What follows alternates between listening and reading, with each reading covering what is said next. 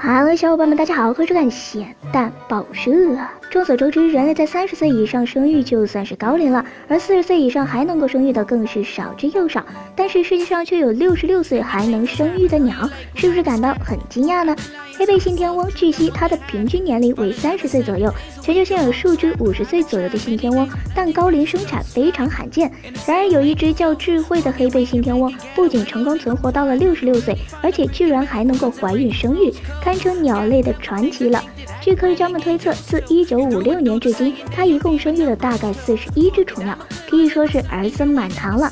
但是信天翁并不是每年都会产卵，而近十年来，智慧已经养育了至少九只雏鸟，真的是太厉害了。它是一种中等体型的信天翁，八十一厘米长，体重两千两百一十至两千八百克，是一种有极长翼羽的大鸟，翅狭长，翼展一百九十五至两百一十五厘米，非常的痴情。为什么这么说呢？